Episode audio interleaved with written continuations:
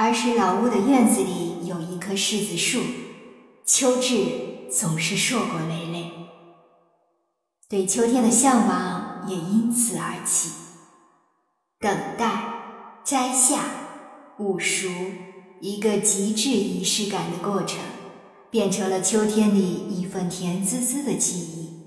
事事皆如意，也成了最好的口彩，一直一直的。留在了祝福里。有瓦房三间，有院落环绕，有果树一棵，有幼童嬉戏。对俗世生活的向往，莫不过如此。小时候，院子里有棵并不大的柿子树，但它从不辜负我的期待。唯一担心的是，它会不会长出院子。把果子落在了邻居的院落中。后来看到山中许多人摘取柿子，也看到飞来的鸟儿自由地获取，心中总是有一份想象：折上最大的一只，扛回城里的书屋去，不怕世事繁杂，但求事事顺心。这是在书房中对生活许下的祝愿。大约还是担心可惜了那一树的果子，我总是盼望着那满满一篮子的收成，那一定是农人最霸气的诗意，有劳作，有丰收，有事事可如意。或许还有些贪心。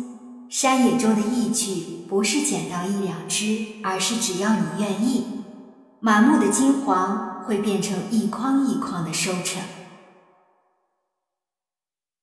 向往遇见那一份自由的秋色，向往着那一种自然给予的欢愉。